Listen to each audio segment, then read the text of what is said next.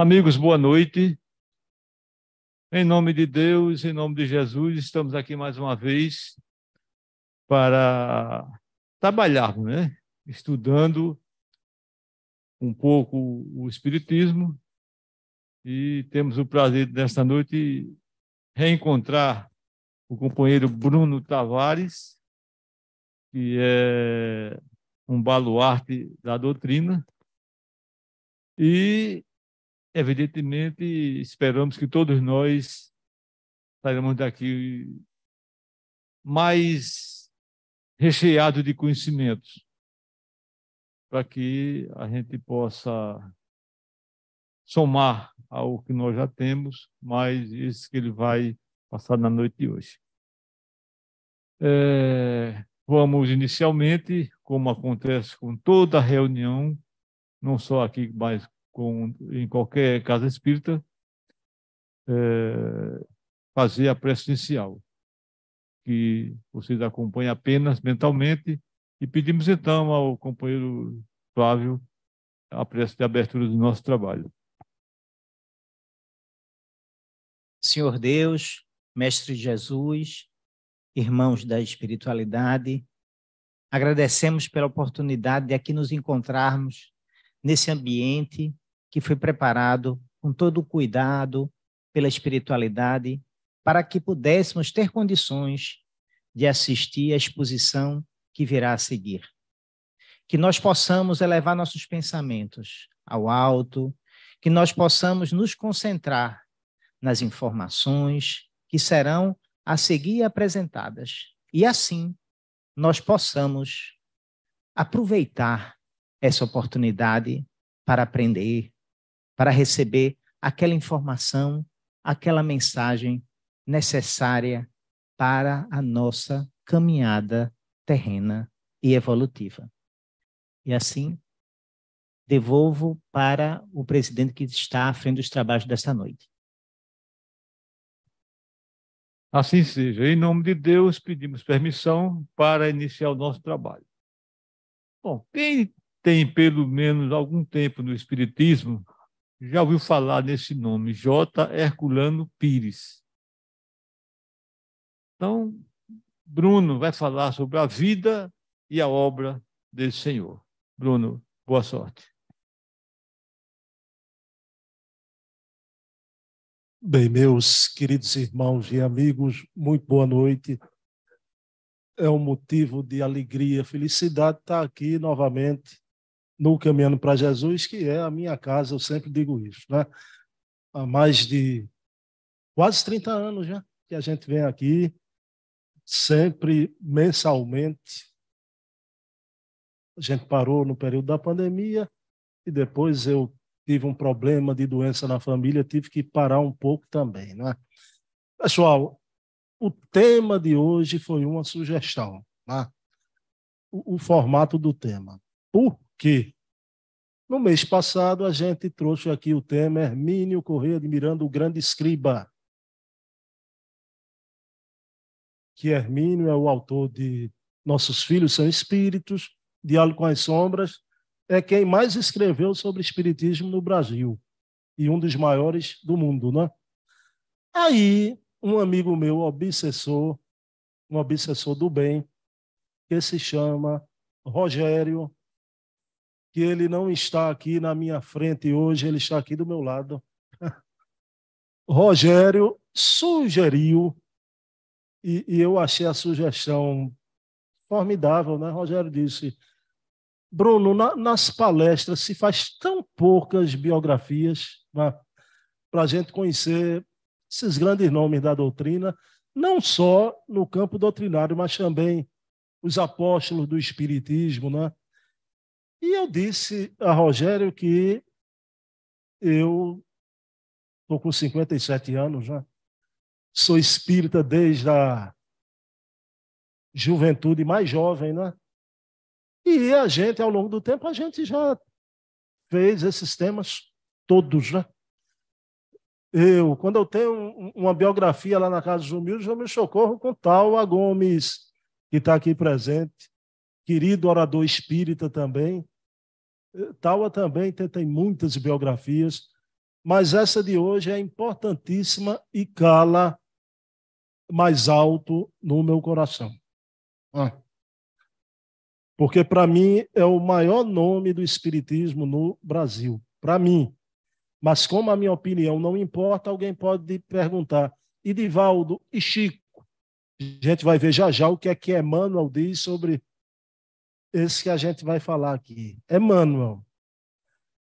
Pessoal, então, vamos trazer essa personalidade, o maior filósofo espírita brasileiro, aquele que um dia, através da mediunidade santa de Francisco Cândido Xavier, o espírito Emmanuel, esse espírito líder do movimento espírita brasileiro, assim afirmou o professor José Herculano Pires, é o maior metro que mediu Kardec. Pessoal, pensem, reflitam nessa afirmativa. Herculano Pires é o maior metro que mediu Kardec. E vocês vão ver ao longo da palestra todas as lutas pelo ideal deste homem e que ele, como um Don Quixote, né, muitas vezes sozinho, sem apoio, venceu a todas as batalhas. Né. Absolutamente todas. Não foi uma, não foi a mais importante, todas as suas lutas pelo ideal. Eu tinha essa palestra e fazia em muitos locais. Né? Hoje, pela primeira vez, eu apresento ela aqui de forma bem mais enriquecida. Por quê? Não é? Porque a filha do Herculano traz uma série de fatos que a gente não sabia. Não é? E graças à internet, hoje a gente tem um programa com Heloísa Pires, não é? Como a gente tem também com a, a filha do Hermínio. Então, isso facilitou muito essa colheita de informações, né? porque logo na infância, pela primeira vez, eu vou dizer algo aqui que a gente não sabia, e que Heloísa Pires disse de público, né? sobre a criança Herculano, e vai acompanhar esse hábito dele para o resto da vida. Né? Então, eu queria dedicar com todo respeito, carinho. Eu disse brincando a ela na gravação ontem, né?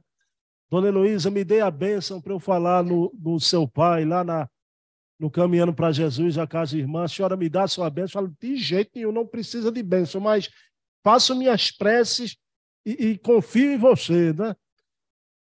Herculano nasce no dia 25 de setembro de 1914 filho de um fármaco, José Pires Correia, e dona Bonina Simonetti.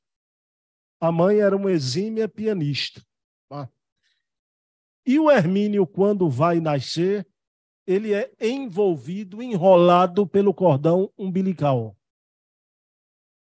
e apertando o seu pescoço e Herculano descreve assim mais tarde, esse momento logo no início da sua vida aqui na terra. Eu mal me apresentava para a vida, as cordas da vida me apertavam com as tenazes da morte. Ele quase desencarnou no momento em que nascia. Outro fato singular da criança Herculano, que isso todos podem encontrar na maior biografia de Herculano, feita até hoje, José Herculano Pires, o apóstolo de Kardec, ah, do amigo Jorge Risini. O Herculano era médium desde criança. E ele narra que, muito criancinha de noite, ele se assustava e todos dormindo, e ele olhava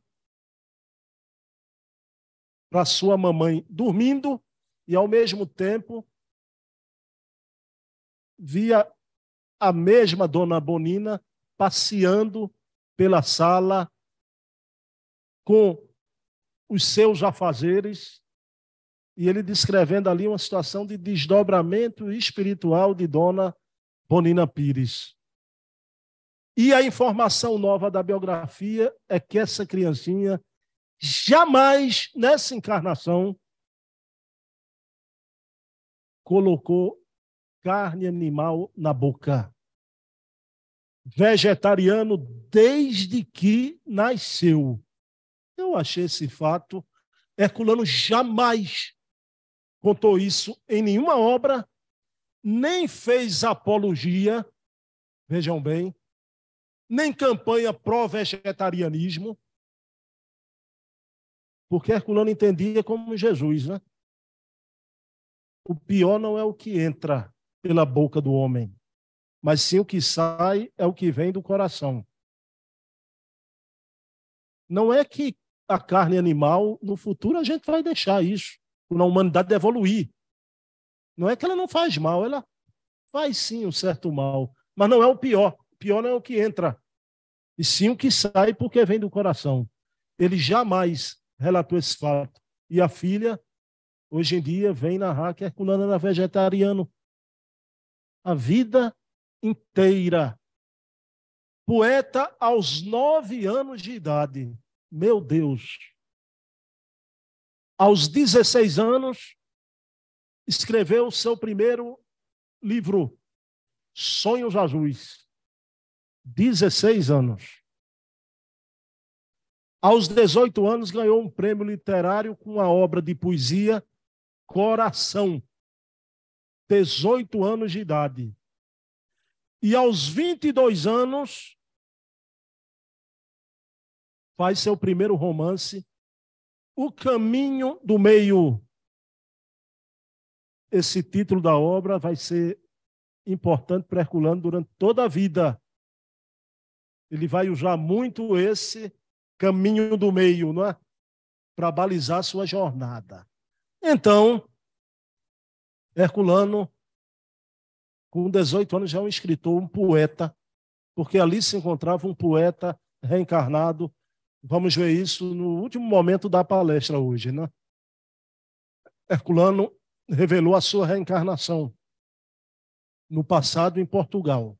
Então, chega o momento que Herculano está insatisfeito com a.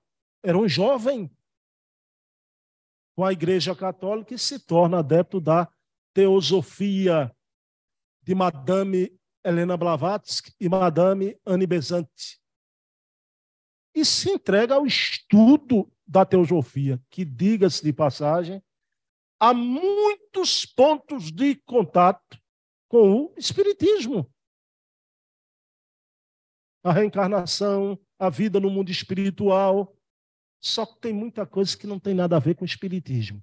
Mas Herculano, naquele seu primeiro momento de preocupação espiritual, largou os dogmas católicos e passou a estudar teosofia. Mais tarde, ele deixará a teosofia, mas vejam que homem. Né?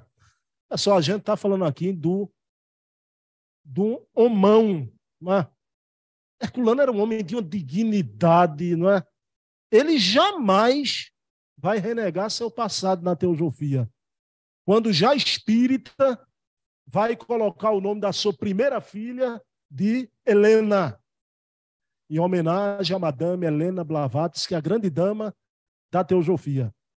Mas acontece que em 1936, um amigo, esses amigos que aparecem na vida da gente, Taudício de Oliveira, entrega Herculano pela primeira vez.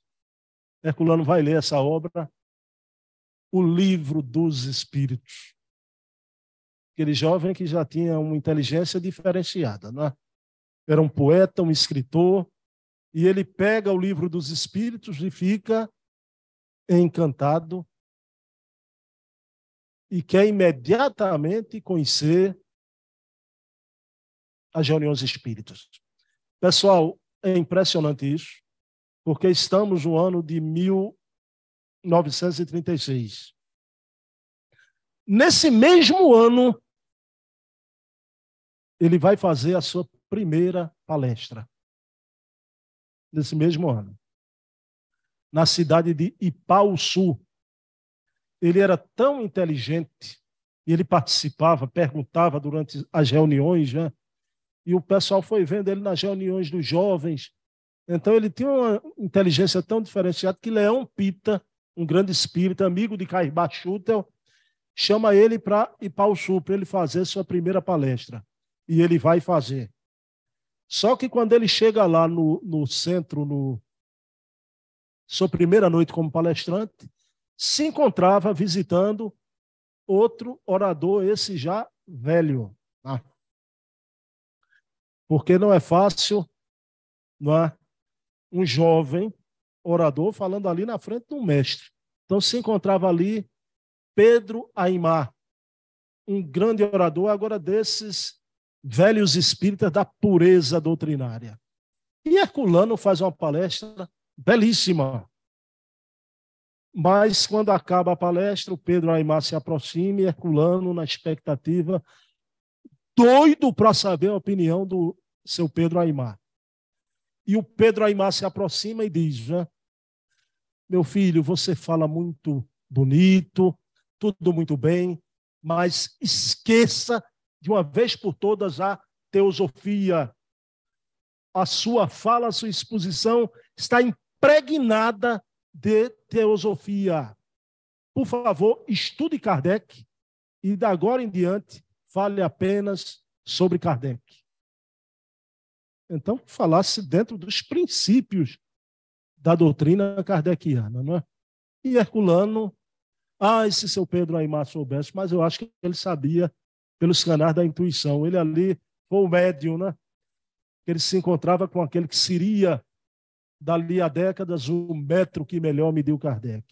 Então, o querido Herculano aqueceu, né? E para dar uma colher de chá, uma reprimenda, embora foi a parte, sem ninguém ver, quando Herculano se vira e tem na, em Pá, o Sul, porque essas coisas acontecem em casa espírita também. Uma moça muito bela, com olhos negros, né? e também na conversação muito fluente, e se aproxima de Herculano. Olha, meu nome é Maria Virgínia e eu adorei a, a sua palestra. Né? Ele, ele sabia que estava impregnado de teosofia, mas pelo menos aquilo ali ele se esforçou tanto. Né? E ele ficou encantado com a jovem mas os pais que eram espíritas, essa jovem evangelizava desde 10 anos de idade. Foi espírita a vida toda. E ali foi interrompida aquela primeira conversação. Vejam bem, no dia da primeira palestra de Herculano, ele conhece aquela jovem Maria Virgínia. Então, um dia, Herculano vai palestrar em Avaré. Eu não falei aqui no início, a cidade natal de Herculano, Avaré.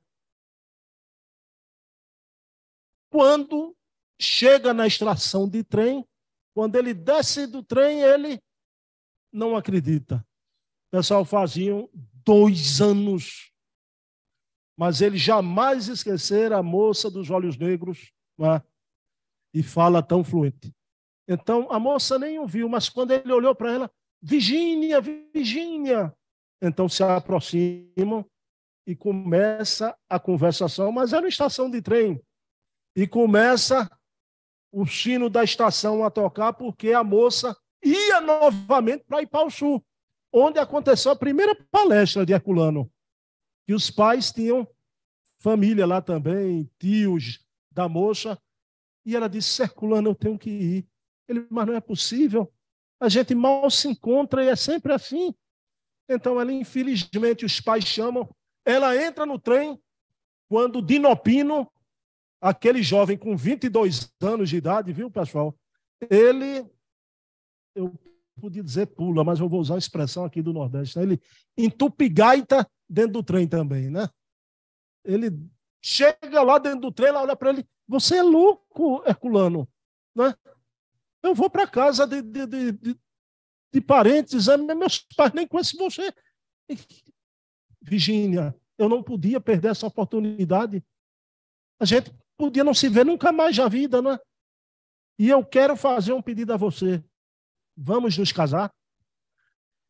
Pessoal ali no trem, imagine isso, segunda vez que se encontrava. Ela, você é louco, Herculano, nem nos conhecemos, não é? Ele, mas para que esperar? Você casa comigo? Pessoal, era o ano de 1938. Dali a seis meses, no fim do ano, casa-se José Herculano Pires e Maria Virgínia Pires. Pessoal, essa mulher vai ser tão importante na vida de Herculano, tal qual Amélie Gabriele Boudet foi importante na vida de Allan Kardec. Ela foi tão importante que hoje a fundação de Herculano Pires, sabem como é que se chama a fundação? Fundação Maria Virgínia e José Herculano Pires. É assim que se chama a fundação. Então, se casam, e é esse homem que, logo em seguida, o avô Ferraz vai morar com, com a esposa, né, com os filhos, na casa de Herculano. Início de vida assim, com a família já desse tamanho. Dona Heloísa conta isso no, no programa, eu fico muito emocionado, né? Porque a infância dela, ela disse sempre a casa cheia de gente. A mesa com muita conversa. Jamais havia discussões na família. E Herculano ali falando sobre a doutrina. E o que acontece? Herculano vai se tornar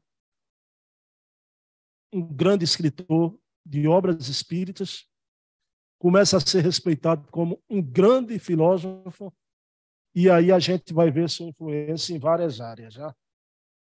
Primeiro na ciência. Mas na ciência espírita, baseada em fatos. Como dizia René Descartes, né? O maior conceito de verdade são os fatos, porque contra fatos não há argumentos. Não com teorias absurdas. E aí vem o grande homem Herculano. Herculano era um homem tão profundamente amante da verdade que um dia outro grande nome do Espiritismo, vejam bem, o que é a verdadeira amizade. Hernani Guimarães de Andrade, o maior estudioso de reencarnação no Brasil. Professor Hernani Guimarães de Andrade. Vai lançar sua teoria corpuscular do espírito. Que era uma teoria tentando mensurar o corpo espiritual, né? A teoria corpuscular do espírito. Herculano, quando lê aquilo, diz como é que Hernani escreve tamanha bobagem. Mas já que ele escreveu, tornou sua obra pública, o Herculano faz, escreve uma obra, A Pedra e o Joio, dizendo que os espíritas, principalmente os mais inteligentes, que trabalham no campo da divulgação, tem que ter mais cuidado para não divulgar bobagens e mistificações. Resultado: o professor Hernando Guimarães de Andrade não respondeu Herculano porque não tinha o que responder. Ele apresentou a sua, tese, a sua teoria tanto apressadamente, né? e jamais deixaram de ser amigos.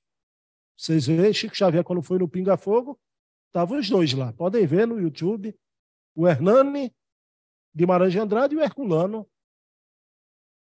Mas a influência de Herculano na educação. Ele vai lançar sua obra Pedagogia Espírita. Porque Herculano entendia que o Espiritismo é uma doutrina de educação. O próprio professor Hipólito Leão Denis Arrivaio era um educador. E ele foi escolhido muito. E foi, por conta disso, e foi preparado para isso lá com Pestalozzi. Aquilo foi um desiderato do plano espiritual para ele, né? Se preparar com, com, com Pestalozzi, um grande educador, que a gente chama o mestre de Lyon, Hoje, de acordo com as pesquisas, a gente sabe que Kardec jamais viveu em Lyon, viveu a vida toda em Bourg-en-Bresse. Isso aí são fontes primárias, já não há mais dúvida nenhuma quanto a isso. Olha a importância do, do momento novo que a gente vive. Então, Herculano também. Herculano vai lançar a revista de pedagogia espírita. E ele convida os espíritas, ao invés de ficar escrevendo teorias que não se comprovam, a colaborar. Mas ele vai ter o apoio apenas de seu amigo argentino, outro filósofo, Humberto Mariotti, que vão escrever durante um tempo a revista de pedagogia espírita. E ele vai deixar aqui no Brasil outros herdeiros, o professor Ney Lobo, no Paraná, que tem uma, uma coleção impressionante de filosofia espírita da educação. Então, é um homem que se dedicou ao estudo da ciência espírita, da educação e ao jornalismo. Herculano era jornalista de profissão. Vai presidir a, a, Associação da Imprensa de São Paulo. A gente aqui em Pernambuco, a gente tem a Associação Imprensa de Pernambuco, a IP. Tá? E vai criar com Deolindo Amorim outro grande jornalista espírita, escritor, vai criar a Brage, Associação Brasileira dos Jornalistas Espíritas. Então veja que homem, ciência, educação, jornalismo, e o que acontece? É aí quando ele vai conhecer aquele que ia se tornar presidente da República, que foi uma das maiores decepções de José Herculano Pires nessa encarnação. Né? Ele vai conhecer Jânio Quadros. Jânio admirava tanto Herculano, Jânio Quadro é aquele presidente que renunciou, dizendo que forças ocultas fizeram com que ele renunciasse à presidência do Brasil. Né? e jamais esclareceu. Todas as vezes que perguntavam a ele, ele dizia, né? Filo por que quilo, né? Filo por que quilo. Jânio admirava muito Herculano. E quando se tornou presidente da República em Brasília, era diferente daquela época. Um dos gabinetes da presidência ficava em São Paulo. E ele chama o professor Herculano para assumir o gabinete da presidência de São Paulo. Herculano viu que era um serviço burocrático e foi o único período da vida que Herculano usufruiu de automóvel. E mesmo assim ele não dirigia, era um motorista. O único período. Então a gente que reclama da vida hoje, né? A maioria tem automóvel, né? A gente cruza a cidade com chuva numa noite dessa. Herculano a vida inteira. Dona Heloísa descreve, é emocionante. Ia para os compromissos para parar de ônibus, ia com Dona Virgínia de mão dada. Ele entrava no ônibus, pela janelinha, dava tchauzinho para ela, né? Uma cena impressionante. Então, vem a renúncia, Herculano fica decepcionado, não é?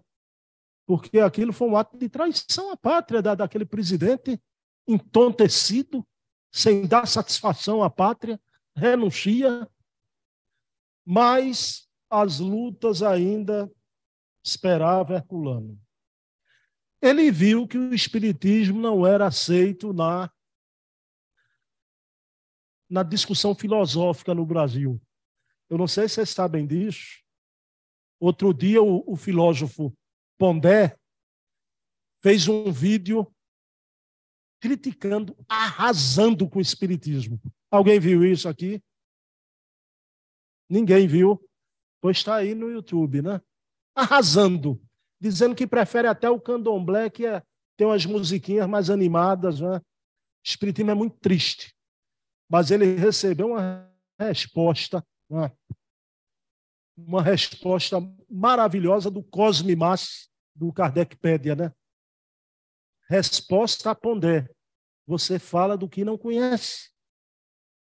Você não leu nenhuma obra de Allan Kardec, o livro dos Espíritos. Você não conhece. né, o objeto da sua crítica e faz uma resposta fenomenal a Pondé. Então, o que é que Herculano fez? Pessoal, vejam bem, o que, é que ele vai fazer? Vai entrar na faculdade de filosofia para colocar o espiritismo na discussão filosófica. Eu vou dizer isso aqui, alguns podem nunca nem ter ouvido falar, mas é importante. Como Herculano era um gênio, ele vai escolher no curso de filosofia para ser da escola de Jean-Paul Sartre, que era o existencialista. A filosofia de Sartre era materialista. Mas Herculano, mesmo assim, escolhe a escola sartriana. E Herculano vai transformar, vai criar a filosofia espírita da existência, que ele vai chamar de existencialismo espírita. Tudo que Sartre falava no plano horizontal era verdade mas faltava o substrato, a chave, que era o espírito, que era a filosofia espírita da existência, né? Então, Bruno, né? aqui no meu corpo, eu sou uma alma, uma alma é um espírito encarnado. Fora do corpo, eu sou um espírito imortal, né? Então, a gente precisa não ficar divagando nas nuvens, sonhando com nuvens de algodão. A vida material é dura. A gente tem que viver no plano físico, nesse ramerrão. Mas Sartre tinha razão. Né? O que é que Herculano faz? Traz a verticalidade. Viver é preciso, mas morrer também é uma necessidade filosófica. Vamos morrer, na nossa expressão, desencarnar. E aí? E aí, quando ele traz a filosofia espírita da existência, dá um sentido existencial a tudo. Veja bem, você não tem medo mais do fim, do nadir. Você não tem medo, porque você tem a certeza. E Herculano começa a escrever as suas obras de filosofia.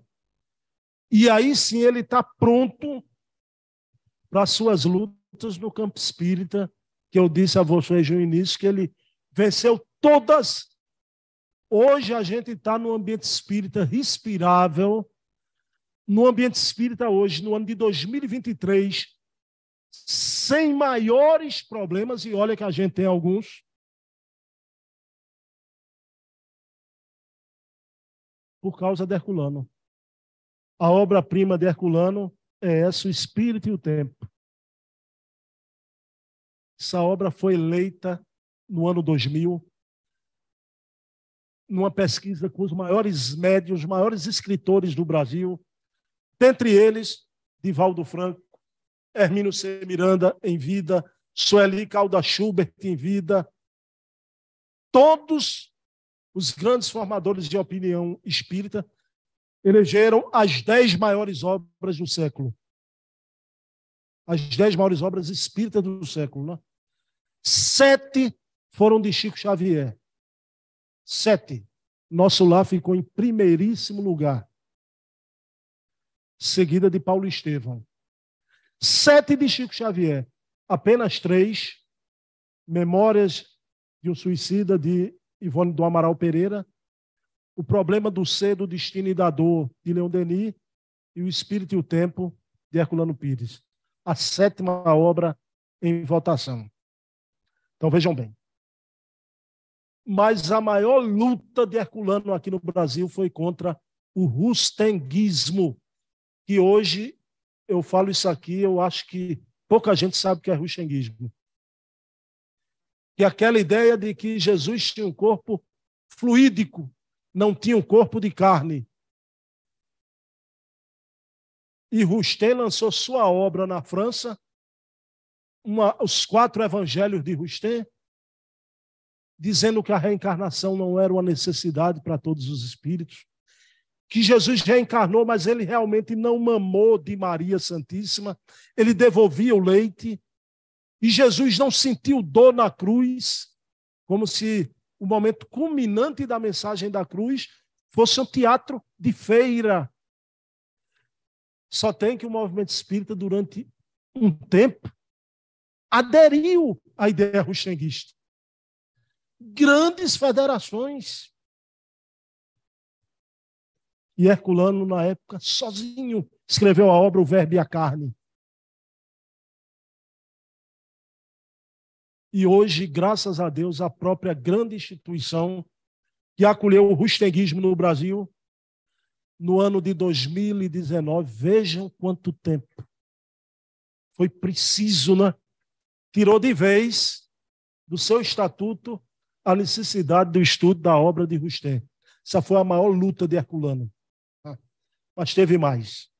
Herculano um dia chegou na Federação Espírita do Estado de São Paulo aqui em Pernambuco, uma praga também, essa mistificação. A mistificação ramatiziana do espírito oriental ramatiz. Então, veja bem, Herculano, que era o metro que melhor mediu Kardec, segundo Emmanuel. Herculano, quando entra na FESP, olha uma parede imensa com a fotografia de Ramatiz com turbante.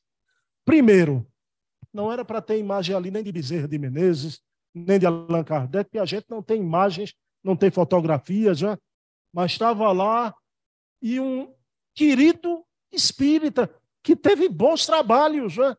O comandante Edgar Armon permitiu aquilo. Herculano, Herculano chegando na FESP, disse um absurdo. Onde é que vocês estão com a cabeça? colocar um espírito pseudo-sábio, sua obra recheada de mistificações. O Ramatiz tem uma obra que dizia que no ano 2000 ia haver um choque de um planeta intruso com a Terra que ia desencarnar dois terços da humanidade. Né? E muita gente foi atrás dessas coisas. Né? Então, tem centro por aqui que eu ainda encontro obra de Ramatiz na livraria. Né? Aqui eu tenho certeza que não, mas em muitos centros ainda. Então, Herculano saiu escrevendo, agora, no outro dia já não estava mais o retrato de Ramatiz. Isso é que é a ascendência moral desse homem. Mas aí vem a sua luta, que ele vai ter o apoio de Chico Xavier alguns amigos foram visitar o Chico, ainda em Pedro Leopoldo. E disseram ao Chico Xavier assim: Chico, a obra de Kardec, o Evangelho segundo o Espiritismo, é uma obra linda, uma obra maravilhosa, mas tem palavras difíceis, Chico. A gente está pensando em fazer uma edição popular do Evangelho segundo o Espiritismo. Pessoal, essa passagem que eu estou citando, ela está bem atual, viu? Com o que aconteceu mês passado. Então, os amigos disseram, o que, é que você acha, Chico? Aí, Chico, ah, é para melhorar a, a tradução, para tornar mais fácil para o povo. O que, é que vocês acham que Chico ia dizer? Chico, aqui é seu, não, tudo certo. Que bom, meus irmãos, né? Só que o Chico não deu beneplácito nenhum, não, não assinou não é? Nada, então eles foram para São Paulo e mãos à obra.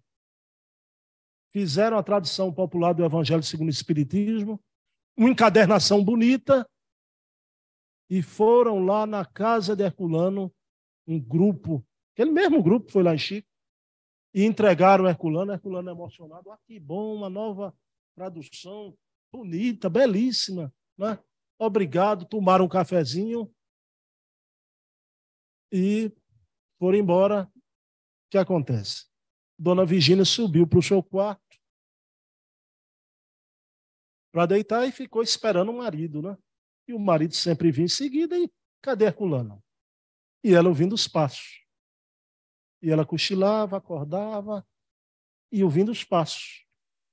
E entrou pela madrugada, ela desceu e encontrou Herculano lívido.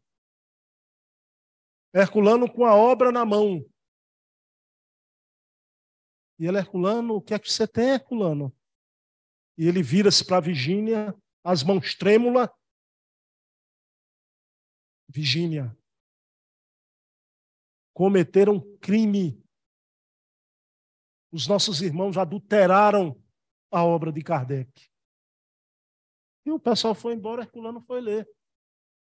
Tiraram trechos inteiros, parágrafos inteiros de O Evangelho segundo o Espiritismo. Que Herculano era tradutor da obra também. Conhecia de cor. E o Herculano foi lá no outro dia falar com. Isso é público, viu, pessoal? Todo mundo sabe. Com Paulo Alves Godoy. E Paulo Alves Godoy disse: olha, o Chico aqui é seu. O Chico deu permissão. O Herculano vai escrever uma carta, o Chico Xavier era jovem. Para o Chico. Chico Xavier, você não sabe a dimensão que você tem para o movimento espírita. Aí diz, você não podia fazer isso. Só que o Chico, quando leu a carta de Herculano, percebe, Chico é muito inteligente.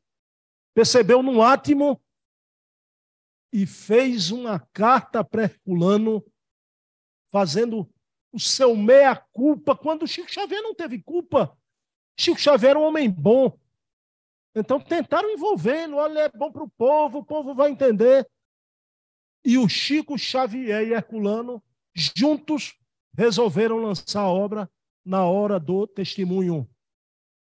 Antes que o galo cante. Na hora do testemunho, foi lançada e a obra adulterada nem saiu do prelo. E eu quero trazer aqui agora o que aconteceu nesse momento atual. Por causa das teorias modernas, vejam bem, quiseram novamente adulterar a obra do Evangelho.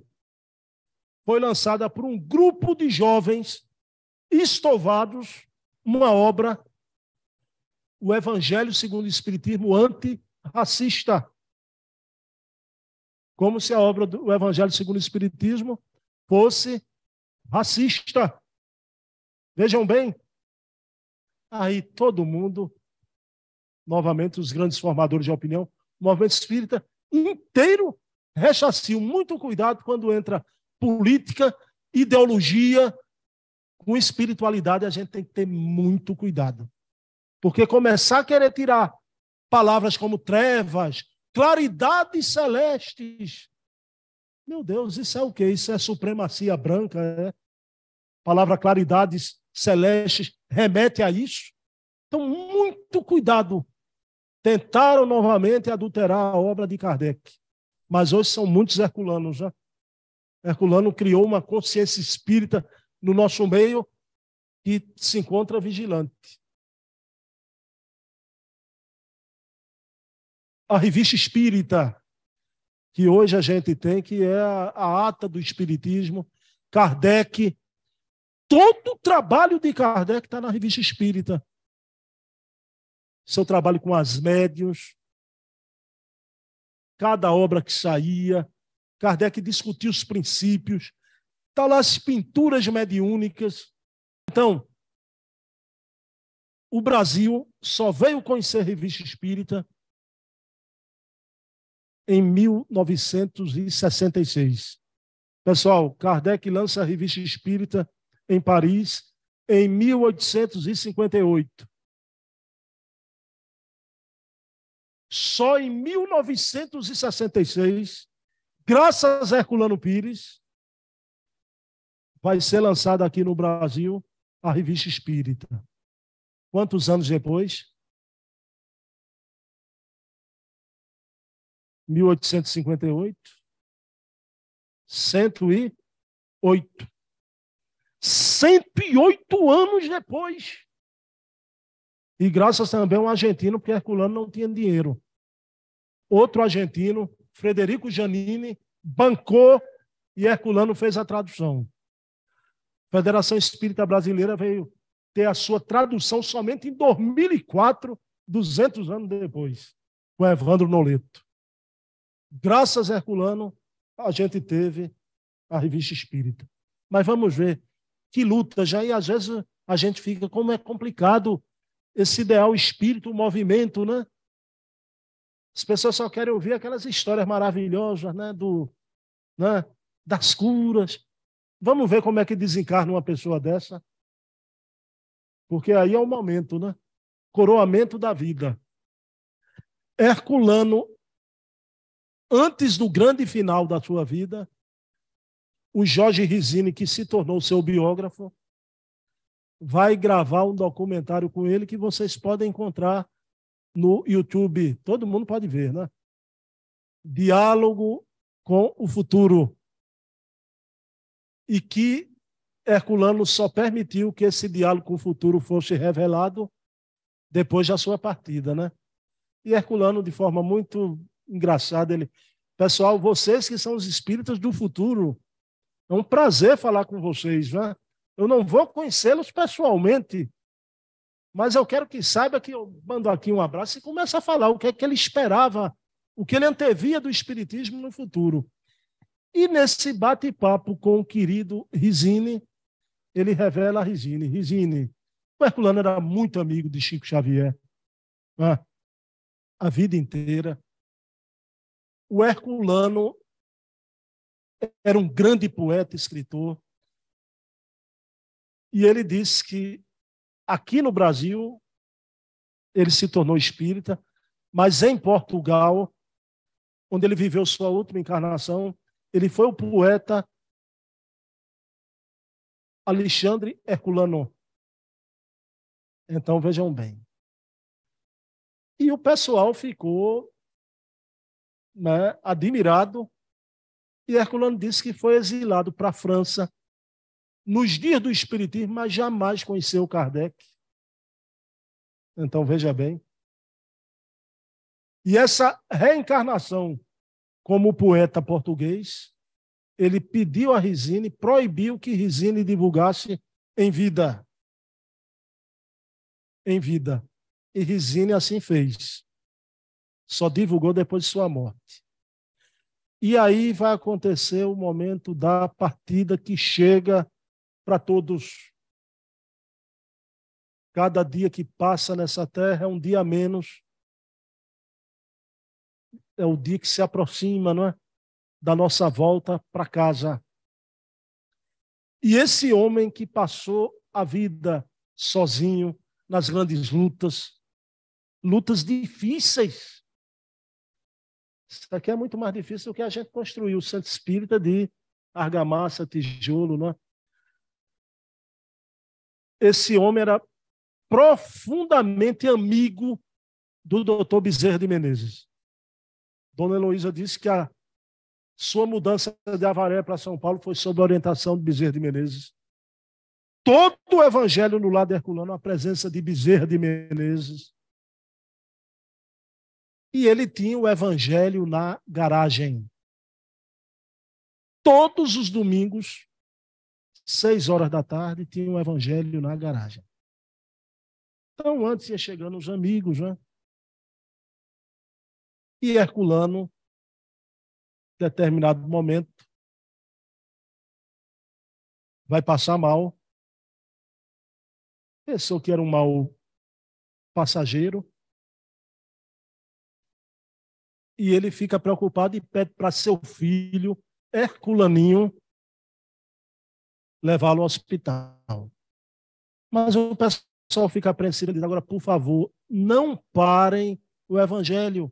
Continuem o evangelho e a sua esposa ficou, as outras filhas, são três filhas e um filho, né?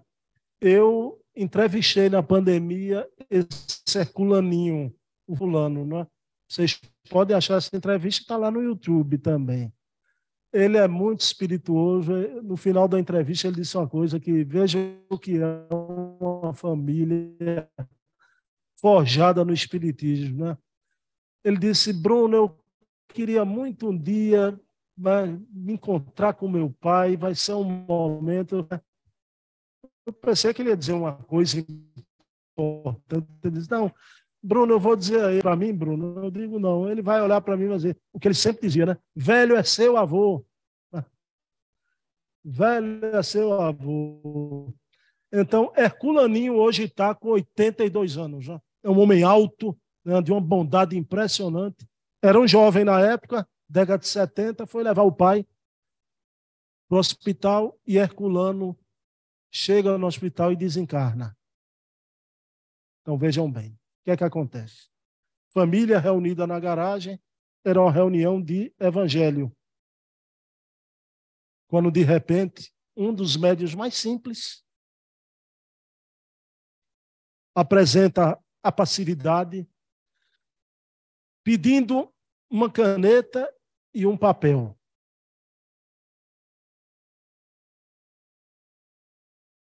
E traz a mensagem psicografada pelo próprio espírito José Culano Pires, dizendo: Virgínia, foste mais esposa do que esposo eu fui. Não quero choro em nossa casa velha. Né? Quero o teu sorriso de sempre. Apoiem o livro da codificação. E traz ali uma mensagem maravilhosa. Não tem mais o seu poeta, mas não a morte. Estou feliz com a luzinha que vocês me ajudaram a construir. E no final da mensagem, Herculano era um cafeólatra de primeira, ele pede para a família, né? Então, continuem, sigam em frente com mais Kardec e mais café. Todos ali souberam naquela hora, e depois vem a notícia comprovando o desencarne de José Culano Pires, qual o espírito que desencarna imediatamente sai do corpo e dá uma mensagem com tamanha lucidez. Esse grande homem, que um espírito com a psicologia totalmente diferente, com a ternura, com a bondade, como Emmanuel, o religiosista Emmanuel, como dizem, né? O Emmanuel afirma sem, sem titubear. O professor José Herculano Pires foi o metro que melhor mediu Kardec. Ninguém compreendeu mais nesse país a obra de Kardec do que o professor José Herculano Pires. Então, o que é que a gente pode fazer, né? Estudar sua obra, que é o tesouro que ele nos deixou. Né? Hoje ele tem a, a fundação. A sua filha Heloísa tem 81 anos. E ela vai ver essa palestra e eu sempre digo brincando a ela, ela é a poesia personificada em forma de mulher. Mulher com 81 anos, contagiante, uma alegria que a gente fica com, com os olhos rasos d'água quando conversa com Dona Luísa, sempre citando Mário Quintana, seu poeta preferido, né? A herança está com a gente. A gente precisa divulgar Herculano. Vamos ler os romances.